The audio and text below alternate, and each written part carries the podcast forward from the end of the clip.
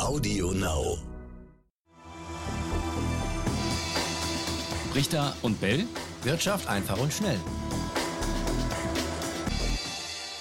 Und damit herzlich willkommen zurück zu Brichter und Bell Wirtschaft einfach und schnell. Wir sagen Hallo nach der Sommerpause. Hallo Raimund. Hallo Etienne und hallo ihr da draußen. Ich hoffe, ihr habt den Sommer gut überstanden. Tja, vor knapp sieben Wochen, Raimund, haben wir gesagt, Börsen vor der Korrektur, so hieß die letzte Folge. Da haben wir über eine zweite Welle geredet, wo viele sagen, die ist ja sowieso schon da, steigende Infektionszahlen gerade in Deutschland, aber die Börsen steigen. Der DAX hat die 13.000 mittlerweile überwunden, hat sie auch recht ordentlich verteidigt die letzten Tage. Und in den USA Rekorde an der Nasdaq und auch im S&P 500. Ähm, warum lässt die das kalt, die Börsen, das Ganze? Also die zweite Infektionswelle, die war auch schon da, als wir uns beim letzten Mal gesprochen hatten. Zwar noch nicht so stark hier, aber in den USA, ich glaube, ich hatte es auch erwähnt, da war sie schon da und hatte damals schon auch an der amerikanischen Börse keine negativen Auswirkungen. Ähm, jetzt haben wir hier auch in Deutschland vermutlich schon die zweite Welle und auch keine Auswirkungen. Also das heißt einfach nur, dass ähm, diese Corona-Infektionszahlen ihre Auswirkungen auf die Börsenentwicklung verloren haben. Ähm, das hat verschiedene Gründe, über die haben wir hier schon häufiger diskutiert. Das äh, ist äh, die erwartete Erholung der Wirtschaft. Das sind natürlich die Billionen Programme der Notenbanken, die da gewirkt haben. Ähm, das heißt natürlich nicht, dass es nicht irgendwann wieder mal aufgrund von Corona doch einen Börseneinbruch geben kann. Also ich bin lang genug im Geschäft, um nicht das auch zu wissen. Es kann durchaus auch wieder mal als Thema aufgenommen werden. Im Moment ist die Infektionsentwicklung aber kein Thema an den Börsen. Ja, und die Frage ist, ob es nochmal einen zweiten Lockdown gibt. Da sagen ja viele, sollte das kommen, gibt es jahrzehntelange Schäden für die deutsche Wirtschaft. Also das ist eigentlich quasi ausgeschlossen, dass das in dieser genau. extremen Form nochmal passiert. Ich glaube, das schließen die Börsen auch schon aus. Ja, Im so Moment. sieht das aus. Mhm. Wirtschaftliche Erholung ist ein großes Thema und da fragen sich natürlich viele, wie läuft das ab? Äh, die V-Form, also es äh, kracht nach unten, geht dann wieder steil nach oben. Oder gibt es doch noch andere Varianten, die ähm, thematisiert werden? Das U oder vielleicht ein L, dass es dann gar nicht mehr nach oben geht? Was ist im Moment wahrscheinlich? Oder das Nike-Häkchen, wie einige sagen. Also da gibt es die verschiedenen Modelle.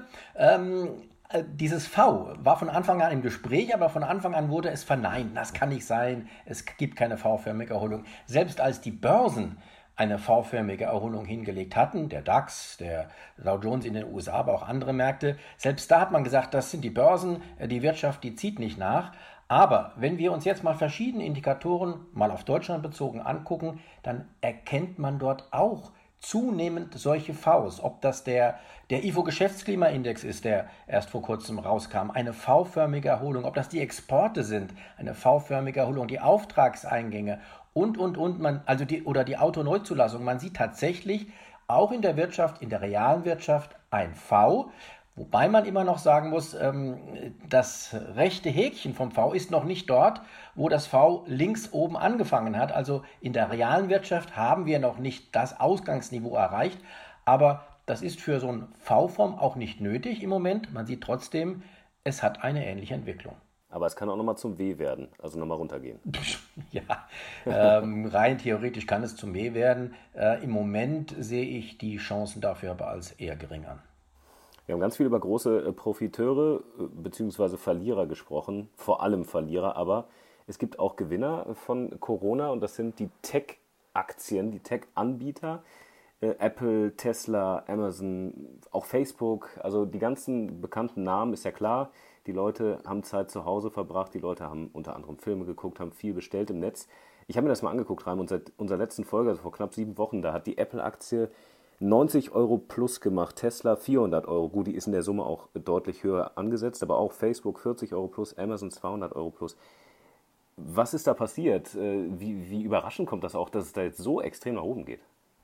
Also ich würde Tesla erstmal als Sonderfall ansehen. Da haben viel, und darüber hatten wir auch schon gesprochen, in einem früheren Podcast ähm, diejenigen eine Rolle gespielt, die auf fallende Kurse gewettet hatten. Und wenn solche Wetten geschlossen werden, dann äh, wirkt das kurssteigernd. Das war zum Jahresbeginn schon mal so. Ähm, dann gab es einen Rücksetzer und das ist jetzt auch noch so. Ähm, die anderen ähm, Hightech-Werte, bei denen ist äh, der Grund klar. Corona äh, ist ein richtiges Konjunkturprogramm für alle Aktien von Unternehmen, die irgendwas mit dem Internet zu tun haben. Und deswegen sind diese auch so stark gestiegen. Und bei Apple und Tesla kommt dazu, dass sie jetzt zu äh, Ende des Monats einen Aktiensplit angekündigt haben. Da sagen viele, das treibt den Kurs gerade auch nochmal, weil am Ende ähm, ja, für, die, ähm, für die Aktienkäufer ein, ein Plus an Aktien winkt. Lass uns das mal kurz erklären. Was genau ist ein Aktiensplit? Ja, eigentlich ist ein Aktiensplit etwas, wovon der Aktionär ähm, vermögensmäßig gar nichts hat. Man muss sich das so vorstellen, du hast einen Kuchen, sagen wir, der ist 10 Euro wert und äh, der ist 10 Euro wert, den kannst du verkaufen für 10 Euro. Teilst du jetzt ähm, diesen Kuchen in fünf Stücke, dann ist jedes Stück, sage ich mal, 2 Euro wert. Mhm. Insgesamt noch 10. Du hast weiterhin den Kuchen, aber du hast jetzt fünf Stücke. Und so ist es bei äh, Tesla zum Beispiel, 1 zu 5. Wer eine Tesla-Aktie vorher hatte, hat nach dem Split fünf Tesla-Aktien aber jede ist dann entsprechend weniger wert. Also normalerweise darf das gar, keinen, gar keine Auswirkung haben, theoretisch zumindest auf den Aktienkurs, hat es aber doch. Warum? Weil viele meinen, naja, wenn die Aktie nachher optisch billiger ist, ähm, das ist wie bei einem, äh, bei einem Rabatt in, in einem Laden vielleicht, wo, wo, wo dann äh, gesagt wird, dann äh, kaufen die Leute eher, wird zuerst der Preis nach oben gesetzt, um dann äh, es billiger zu machen. Also die Aktie ist dann optisch billiger und vielleicht gibt es dann noch der eine oder andere Anleger, der sagt, naja, dann will ich mir die Aktie vielleicht doch kaufen. Ich kann sie dann vielleicht mir wieder leisten.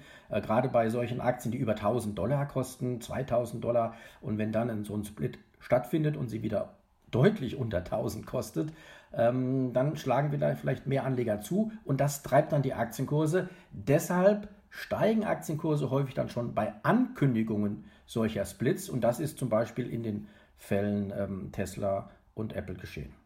Ja, beide äh, Aktien auf Rekord hoch und auch jetzt die äh, letzte Woche vor dem Split ging es dann immer weiter hoch, immer neue Höhen.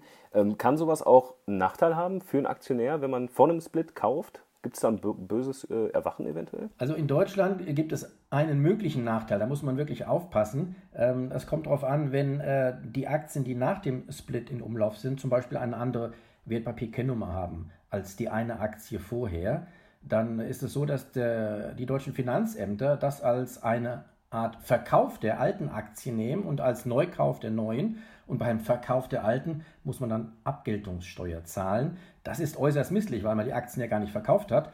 Das war zum Beispiel bei einem, beim letzten Aktiensplit bei Google der Fall vor einigen Jahren, ähm, Google Alphabet. Und ähm, das wurde erst im Nachhinein wieder korrigiert äh, vom äh, Bundesfinanzministerium, weil auch äh, viele Anleger dagegen heftig protestiert hatten, zu Recht. Aber da muss man auf jeden Fall aufpassen. Aktiensplits haben wir bisher noch nicht drüber gesprochen, weil es bisher gar nicht so häufig vorkam, seitdem wir den Podcast machen. Ähm, war das früher häufiger und könntest du dir vorstellen, dass das demnächst noch mehr Unternehmen machen? Weil klingt ja an sich erstmal logisch. Du machst die Aktie günstiger, dadurch wieder interessanter für äh, Leute, die vielleicht nicht so viel investieren wollen, die Aktie aber gerne hätten und dadurch steigt alles wieder? Also Aktiensplits gibt es schon seit, ich will nicht sagen seit Jahrhunderten, aber auf jeden Fall seit Jahrzehnten. Sie sind in den USA auch schon äh, seit diesen Jahrzehnten üblich. Ähm, nehmen wir zum Beispiel die Amazon-Aktie, die jetzt äh, ja schon auch einige Jahrzehnte äh, am Markt ist. Die hat schon einige Aktiensplits hinter sich. In Deutschland sind sie weniger, ähm, äh, ich sag mal, beliebt gewesen oder wurden hier nicht durchgeführt. Das lag aber daran, dass äh, die Aktien hier zum Teil, zum Großteil einen Nennwert haben. Und wenn eine Aktie einen Nennwert hat, kann man sie nicht einfach teilen. In den USA ist die nennwertlose Aktie äh, besonders äh, äh, verbreitet und wenn eine Aktie eh keinen Nennwert hat, dann kann man sie auch beliebig teilen.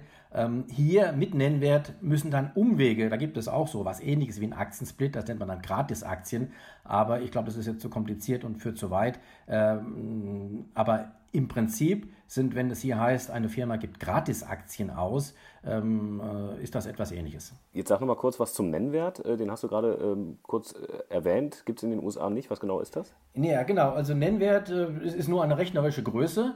Ähm, da stand früher auf den Aktien, was weiß ich, 10 Euro drauf, 50 Euro äh, pro Aktie ist die Wert. Ähm, bei der Lufthansa haben wir das zum Beispiel jetzt gehabt, die einen Nennwert von 2,56 Euro hat. Ähm, äh, also das sind äh, rechnerische Größen, die aber dennoch verhindern, dass man eine Aktie splittet. Eine Aktie splittet, die kann man nicht teilen, sondern man muss dann eben zusätzliche Aktien ausgeben. Dann bleibt der Nennwert dieser auch zusätzlichen Aktien gleich, aber der tatsächliche Wert, der verringert sich dadurch dann entsprechend. Okay. bisschen komplizierter. Raimund, äh, Ja, wir können da mal einen eigenen. Podcast zu machen, schlage ich vor. Also, wenn euch das interessiert, schreibt uns und dann machen wir mal einen Podcast zum Thema ähm, Gratisaktien, Nennwert, was hat das überhaupt äh, für eine Bedeutung. Das würde jetzt, glaube ich, zu weit führen. Das glaube ich auch. Ich habe nämlich noch einen Punkt, den ich gerne mit dir besprechen würde, ähm, weil wir so viel darüber geredet haben in den vergangenen äh, Podcasts. Äh, Wirecard schön hochkant aus dem DAX geflogen und zwar vor dem eigentlichen Datum. Da hat man dann ein bisschen schneller das Ganze äh, gemacht.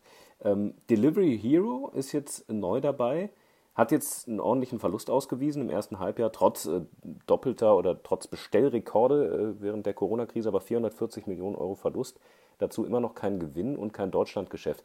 Äh, ja, was kann man von diesem DAX-Neuling erwarten? Also ich bin da durchaus kritisch äh, eingestellt, äh, warum eine Delivery Hero in den DAX aufgenommen wurde, ist mir zwar klar, denn die äh, Regeln, über die äh, haben wir auch schon diskutiert für den DAX, die sehen das eindeutig vor, da gibt es auch nichts dran zu rütteln. Und ähm, bei diesen Regeln spielt es eben keine Rolle, ob ein Unternehmen A schon Gewinn gemacht hat oder ob es B ähm, überhaupt in Deutschland Geschäft macht. Der DAX soll ja auch ein, äh, ein Index sein, der auch international agierende Unternehmen äh, beinhaltet. Ob die in Deutschland Geschäft haben oder nicht, ist dann weniger wichtig. Äh, wichtig ist, dass der Hauptsitz in Deutschland ist und das ist bei Delivery Hero der Fall. Aber gerade was die Gewinnseite anbelangt, also ich bin schon der Meinung, man sollte Aktien erst in den DAX aufnehmen, wenn sie schon mal bewiesen haben, äh, dass sie auch über eine Zeit lang äh, Gewinne äh, gemacht haben.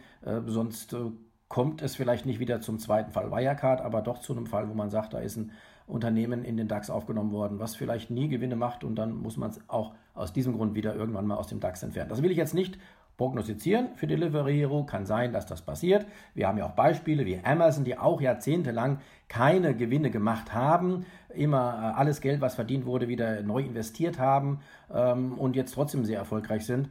Aber ich sage mal als Beispiel, auch Amazon ist zum Beispiel noch nicht im Dow Jones Index. Hm. Also das halten wir im Blick, das wird eine spannende Geschichte, äh, wie sich das da weiterentwickelt.